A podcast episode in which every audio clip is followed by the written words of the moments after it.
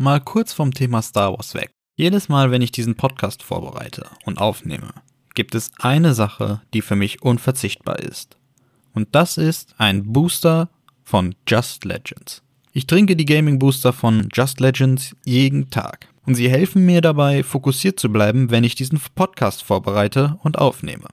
Und ich freue mich, dass ich von Just Legends die Möglichkeit bekommen habe, euch da draußen 15% Rabatt bei just-legends.com anbieten zu können. Einfach beim nächsten Einkauf bei just-legends.com den Rabattcode LifeIsForce eingeben und ihr spart 15%.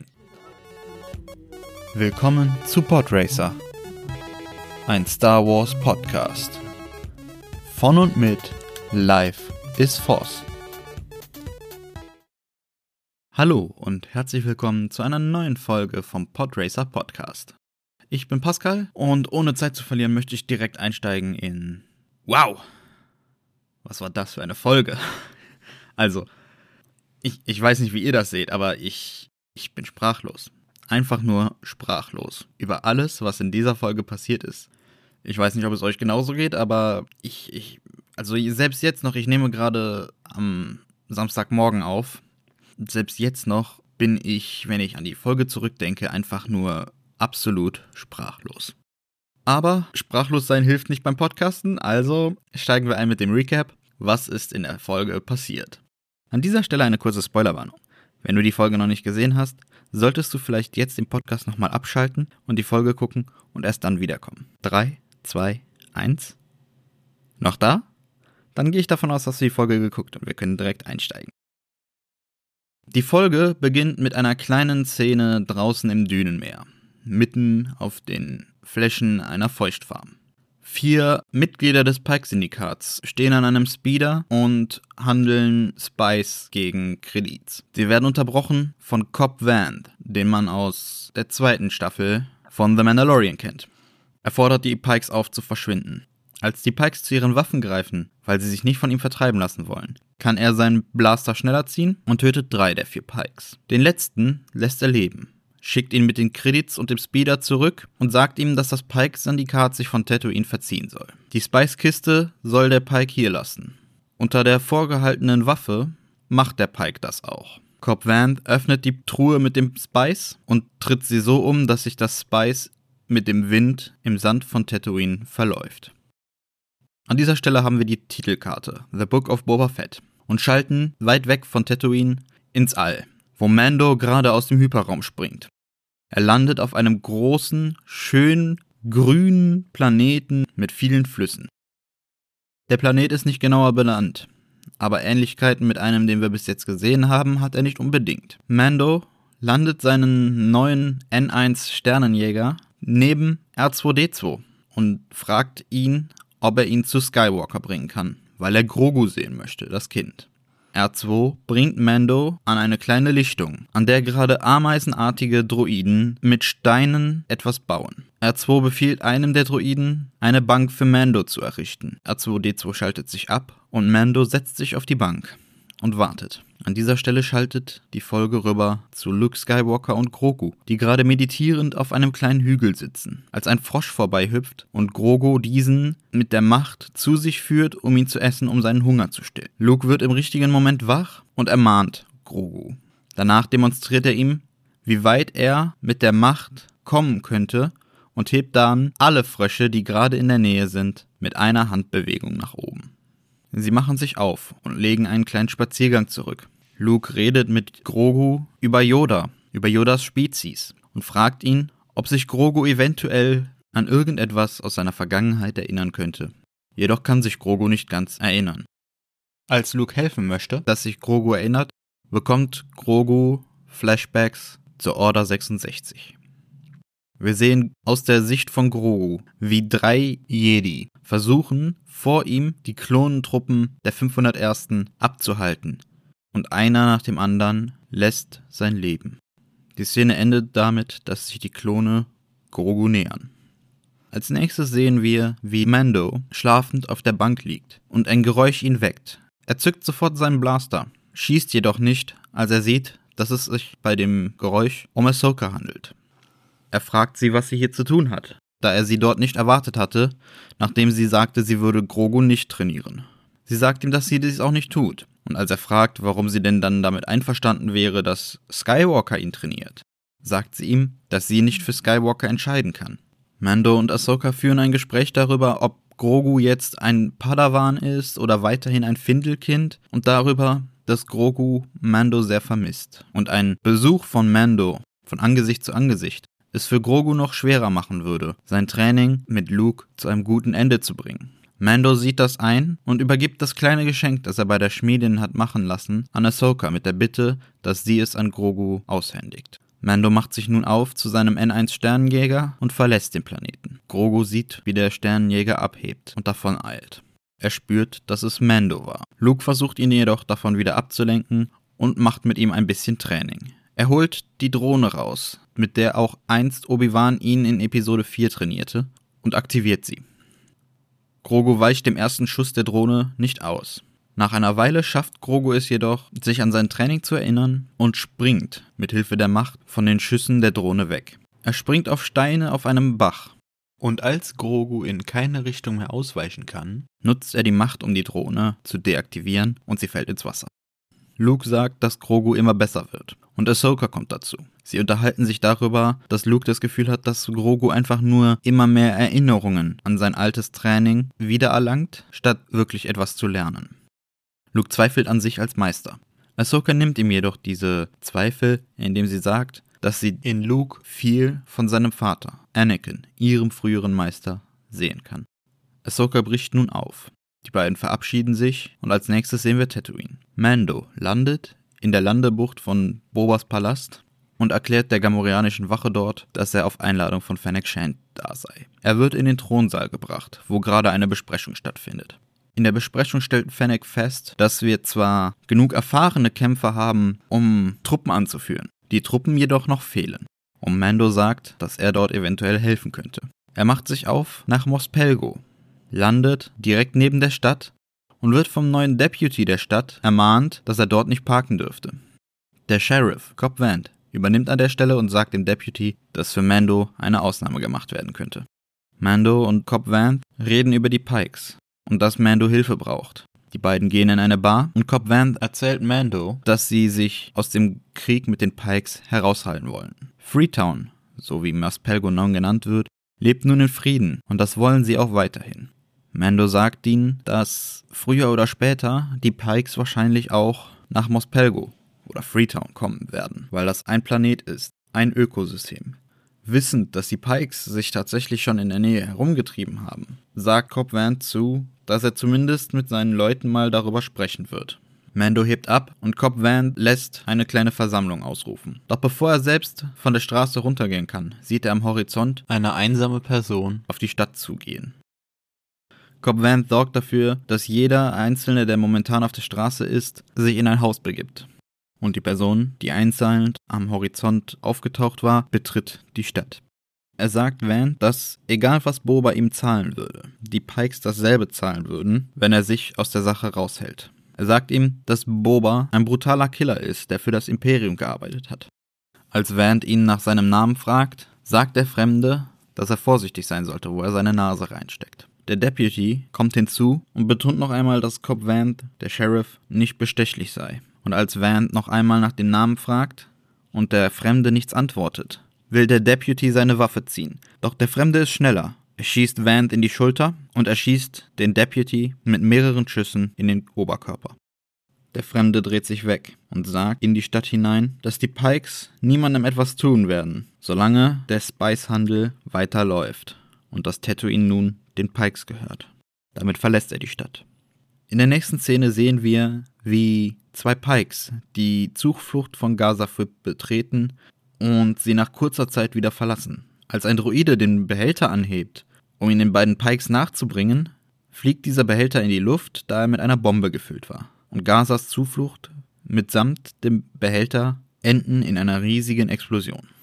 Als nächstes sehen wir, wie Grogu und Luke in dem kleinen Steingebäude sitzen, das zuvor von den Ameisendroiden erbaut wurde. Luke bietet Grogu nun eine Wahl zwischen dem Kettenhemd, das der Mandalorianer ihm vorbeigebracht hat, und Yodas altem Lichtschwert. Doch er könne nur eins von beidem wählen. Das Leben mit dem Mandalorianer und der Kettenrüstung oder die Ausbildung zum Jedi und Yodas Lichtschwert. Und an dieser Stelle endet die Folge. Kommen wir zu den Fun Facts und Easter Eggs. Der Credit-Behälter, den wir am Anfang sehen, als die Pikes das Spice in Mos Pelgo handeln, das ist ein kleines Easter Egg zu Episode 5. Das Imperium schlägt zurück, als ein Bewohner der Wolkenstadt Bespin mit einem genau ähnlichen Behälter wie diesem in der Hand durch die Gegend lief. Damals war es jedoch nur eine einfache Eiscrememaschine, die als Requisit genutzt wurde. Es ist interessant zu sehen, dass eine einfache Eismaschine in den 80er Jahren 40 Jahre später ein Behälter sein kann für Credits. Damit hätte wahrscheinlich damals keiner gerechnet. Die Hütte, die von den Ameisendroiden gebaut wird, ist im Übrigen die Kuppel des Tempels bzw. der Schule, die wir in Episode 8, die letzten Jedi, und Episode 7, das Erwachen der Macht, und in Episode 9, der Aufstieg Skywalkers, zu sehen bekommen. Lukes Schule, Lukes Akademie, die nach dem Zwischenfall mit Kylo Ren in Flammen steht. Im Übrigen, wo wir gerade von Luke reden, euch ist bestimmt auch aufgefallen, dass das Gesicht von Luke deutlich besser animiert aussieht als in dem Staffelfinale von The Mandalorian Staffel 2. Das liegt unter anderem daran, dass Lucasfilm einen YouTuber, der nach dem Staffelfinale in einem Video nochmal eine bessere Version des Deepfakes gemacht hat, angestellt hat und jetzt zusammen mit ihm an den Deepfakes arbeiten. Deepfaking bedeutet also, dass man quasi eine ja, animierte Kopie eines Gesichtes über ein anderes legt und ja, damit ein möglichst realitätsnahes äh, Ergebnis erzielen möchte. Luke bringt in dieser Folge einige Zitate von Yoda. Man sieht also quasi eine Parallele zu Episode 5 und 6, in denen Yoda quasi wie ein Meister für Luke war. Und Luke jetzt ein Meister ist für ein Wesen derselben Spezies, der auch Yoda angehörte. In dem Flashback zu Order 66, den wir sehen, haben die Klone im Übrigen nicht dieselbe Stimme wie Boba, obwohl sie es haben müssten, da sie alle Klone Django Fett sind. Das ist mir beim Schauen direkt aufgefallen. Ich meine, auch im Englischen rausgehört zu haben, dass das nicht die Stimme von Temuera Morrison ist. Das hat mich ein bisschen gestört. Das hätte Disney an der Stelle definitiv beachten müssen. Außerdem, was mir nicht aufgefallen ist, aber dafür Tom und Taha vom YouTube-Kanal der 212. ist, dass die Klone im Flashback tatsächlich am Gürtel, an den Schultern und am Zulaufen des Helms kleine Designänderungen haben, im Gegensatz zu den Klonrüstungen, die wir in den Prequels gesehen haben. Warum die Designs da an dieser Stelle geändert wurden, können wir nur mutmaßen. In derselben Szene sehen wir im Übrigen an der Seite des, des Ganges oder an der, an der Tür, was auch immer es das genau ist, an der die Jedi stehen, die gerade zwischen Grogu und den Klontruppen stehen, sehen wir ein Symbol. Dieses Symbol war zuvor zu sehen in einer Clone Wars Folge, als wir in Barris Offis Wohngemach waren. Barris Offi ist eine ehemalige Jedi-Padawan aus der Serie The Clone Wars. Und zuvor ging man davon aus, dass dieses ja, Symbol zu Barris Offi selbst gehört. Da das Symbol jedoch auch auf der anderen Seite des Ganges ähm, im Flashback zu sehen war, ist davon auszugehen, dass es entweder der Spezies von Barris Offi angehört oder vielleicht zur Orientierung im Jedi-Tempel gehört oder allgemein ein Zeichen für Padawan ist. Ob das Zeichen uns eventuell auch einfach einen Hinweis darauf gibt, wer Grogu vor der Order 66 gerettet hat? Ich denke, wir werden es auf jeden Fall noch erfahren. Ein sehr schönes Easter Egg, das mich in dieser Folge wirklich zu Tränen gerührt hat, war, als Ahsoka sagte, sie sei ein alter Freund der Familie. Da sie sowohl Padme Amidala kannte, Lukes Mutter, als auch Anakin Skywalker, Lukes Vater, und da sie in Star Wars Rebels mit Bail Organa zusammengearbeitet hat, kannte sie somit auch den Ziehvater von Leia und eventuell Leia so selbst sogar auch. Das heißt, Ahsoka ist wirklich sehr verflochten mit der Geschichte der Skywalkers. Und diese kleine Referenz hier zu haben, war mit einer der rührendsten Momente der Folge. Als nächstes sehen wir, dass Grogu Reflexe bzw. Sprünge ähnlich wie Yoda machen kann. Es ist also davon auszugehen, dass das für ihre Spezies recht typisch ist. An der Stelle wird auch nochmal aufgegriffen, dass Grogu ja mittlerweile um die 50 Jahre alt ist und somit zu Zeiten der Klonenkriege schon definitiv ein bisschen im Tempel gelernt hatte als Padawan. Da Luke sagt, dass er davon ausgeht, dass sich Grogu einfach nur immer mehr an sein Training erinnert, statt wirklich etwas zu lernen. Als Mando auf Tatooine nach Mospelgo fliegt, fliegt er an einem Sandcrawler von Javas vorbei, die einen Crate-Drachenschädel auf ihren Sandcrawler gebaut haben. Das ist im Übrigen der Schädel des Crate-Drachen, den Mando und Cobb Vanth in der zweiten Staffel, Episode 1 von The Mandalorian, getötet haben, zusammen mit den Tusken. Als Mando sagt, dass das Problem der Pikes früher oder später auch zu Cobb Vanth und Mos Pelgo bzw. Freetown kommen wird, da ist das eine Parallele zu Episode 1. Wie Qui-Gon und Obi-Wan damals bei den Gungans schon bemerkten, auch wenn die Völker unter sich nicht viel miteinander zu tun haben, sind sie doch ein Ökosystem. Und was die Nabu betrifft, betrifft auch die Gangen. Und so ist es auch in diesem Fall. Was in Mos Espa und Mos Eisley passiert, wird früher oder später auch Mos Pelgo betreffen, da es ein Ökosystem ist, ein Planet und sie voneinander abhängig sind. Wir haben an dieser Stelle also wieder einen schönen Verweis auf die Prequels. Den nächsten Verweis auf die Prequels haben wir natürlich mit Cat Bane. Und das Duell zwischen ihm und Cobb Vanth ist halt ein direkter Callback an alte Westernfilme, wie Zwei glorreiche Halunken und ähnliches. Und wir wissen ja, Westernfilme und Samurai-Filme waren damals die Inspiration für George Lucas, als er Star Wars geschaffen hat. Ich möchte als Fun Fact jetzt gerade auch nochmal kurz erwähnen, dass Cobb Vanth auf jeden Fall nur in die Schulter getroffen wurde und somit definitiv noch am Leben sein könnte. Denn wenn man die Szene pausiert, in der er getroffen wird, sieht man ganz klar, dass er wirklich nur an der Schulter getroffen wird. Und wieder mal stellt sich Cat Bane als der schnellste Schütze in der Galaxis heraus. Im Übrigen, als Gazas Zuflucht explodiert, haben wir in keiner Szene Max Rebo gesehen. Das heißt, es ist davon auszugeben, dass er wahrscheinlich nicht da war und wahrscheinlich noch lebt.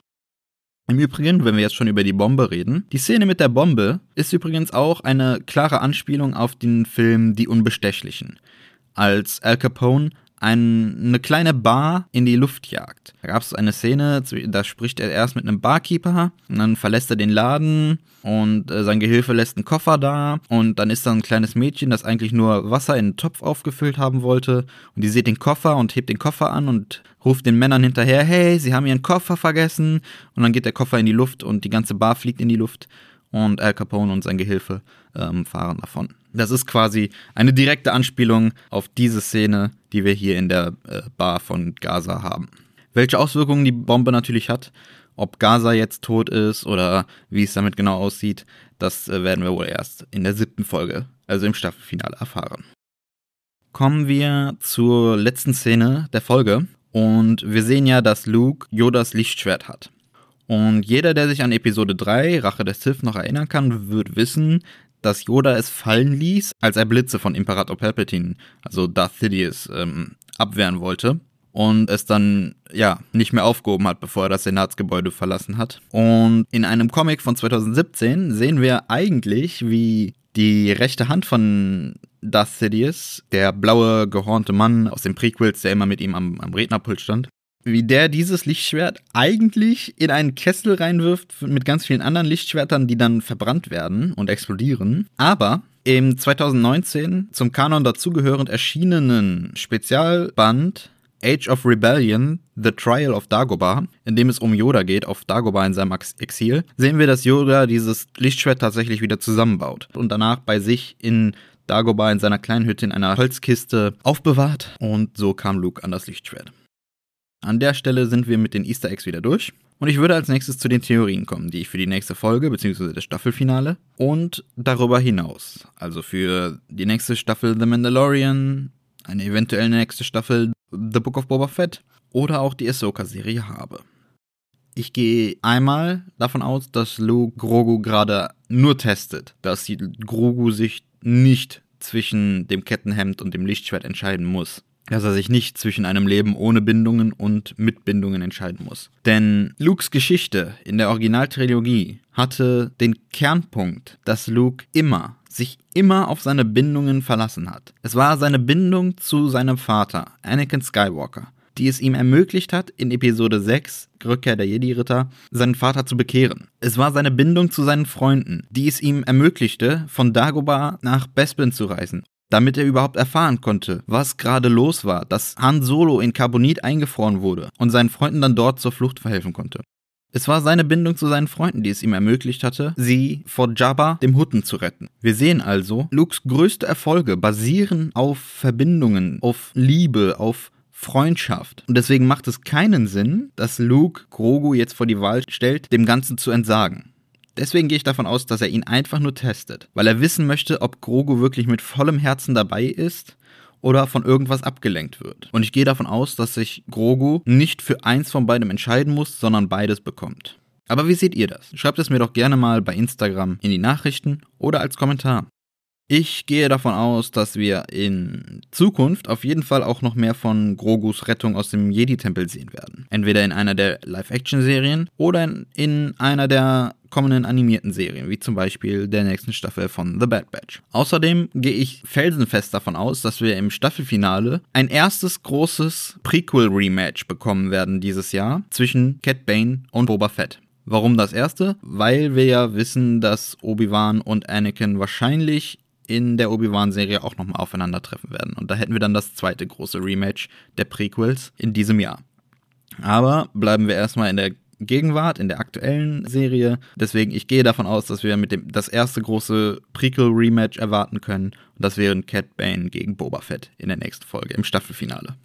Außerdem, wenn wir jetzt gerade schon von Cat Bane reden, ich gehe davon aus, wirklich sehr stark, wenn ihr euch erinnert, Fennec Shand sagte zu Boba in Episode 4, dass sie, dass sie nicht glaubt, dass die Nikdos die Tusken alleine einfach so hätten töten können. Und ich gehe jetzt davon aus, dass Cat Bane im Auftrag der Pikes die Tusken getötet hat, nachdem sie ja jetzt an die Tusken äh, Schutzgeld zahlen müssten für das Durchqueren der Dünenmeere und den Verdacht dann auf die Niktos gelegt hat, auch im Auftrag der Pikes, weil die Pikes sich gedacht haben, okay, wir zahlen momentan an die Niktos, aber warum sollen wir eigentlich überhaupt an die Niktos unser Geld zahlen? Schlagen wir zwei Fliegen mit einer Klappe und Boba, von dem sie nicht wussten, dass es Boba ist, aber diese Person, die da bei uns aufgetaucht ist und die Tasken angeführt hat, wird sich dann wahrscheinlich an den Niktos rächen und wir werden die Niktos los und müssen dann keinem mehr was bezahlen. Deswegen, also ich gehe davon aus, dass wir noch erfahren werden, bevor Boba das Duell mit Cat Bane sucht, dass Cat Bane die Tusken getötet hat.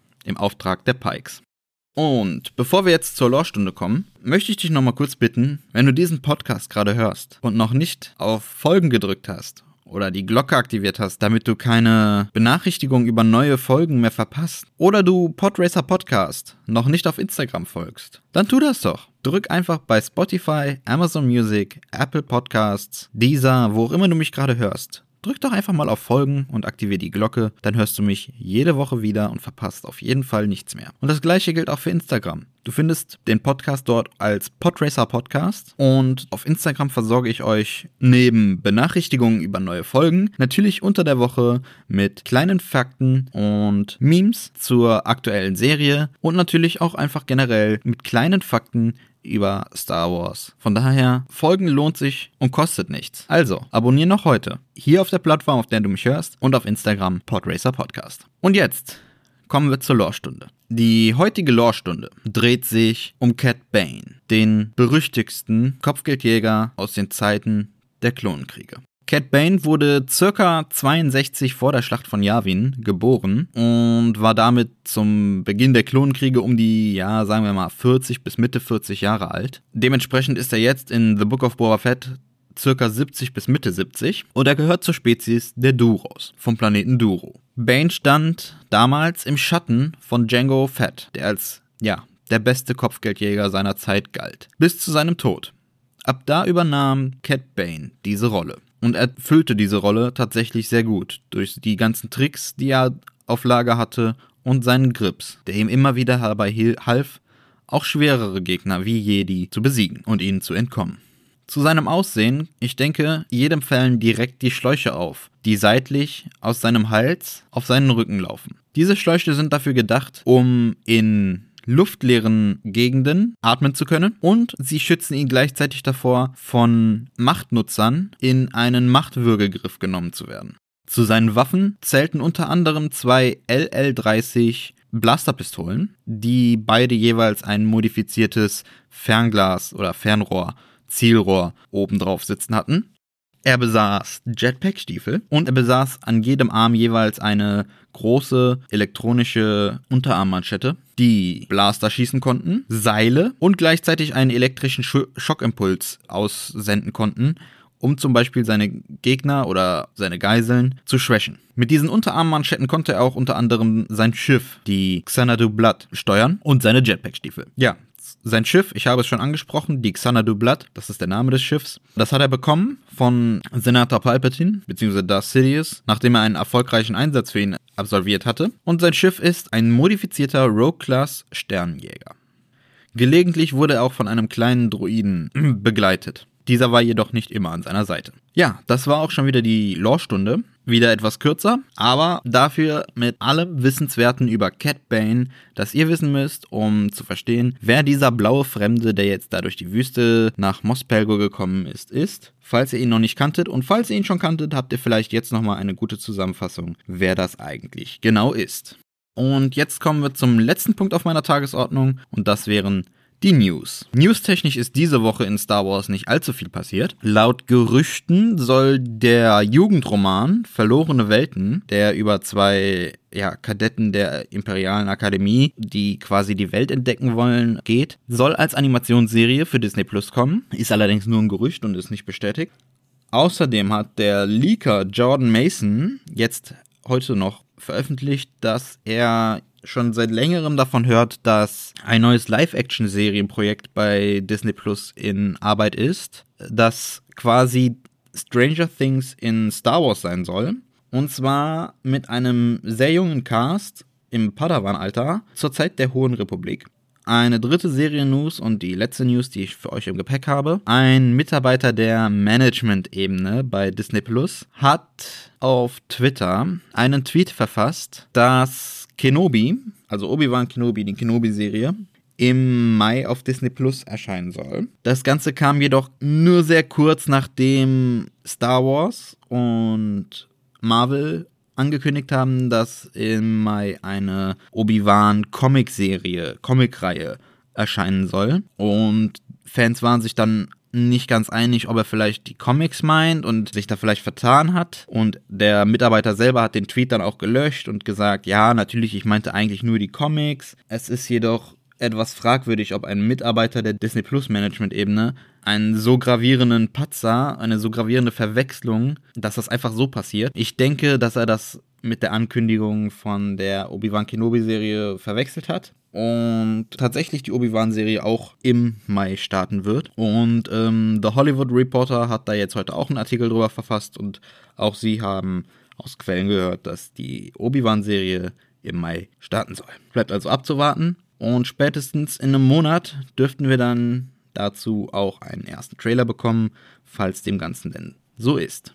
So, das wäre es dann auch wieder mit den News für diese Woche. Es ist wirklich nicht allzu viel passiert. Ich danke euch sehr fürs Zuhören und noch mehr dafür, wenn ihr den Podcast auch abonniert und natürlich auch auf Instagram auf Folgen drückt.